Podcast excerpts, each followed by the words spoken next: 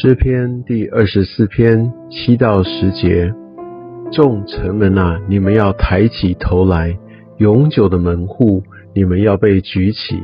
那荣耀的王将要进来。荣耀的王是谁呢？就是有力有能的耶和华，在战场上有能的耶和华。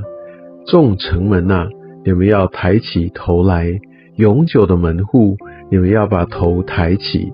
那荣耀的王将要进来，荣耀的王是谁呢？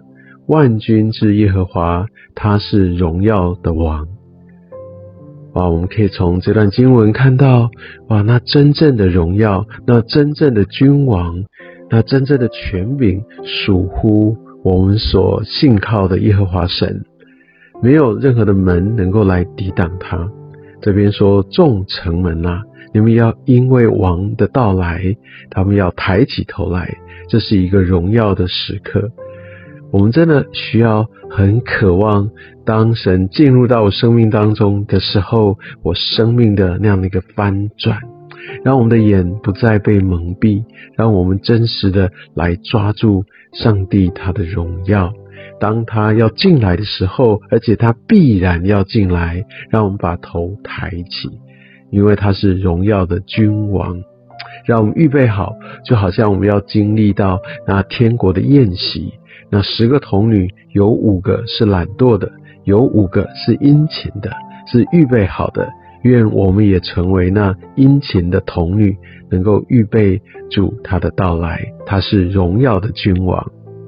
主啊，我们感谢你。主啊，我们渴慕你的到来。主啊。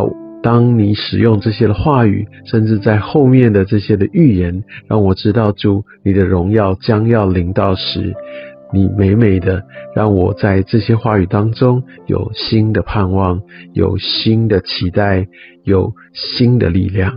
主啊，恳求你也让我能够在我现在所活的、所过的生活当中，能够好好的来预备，按着你的心意而活。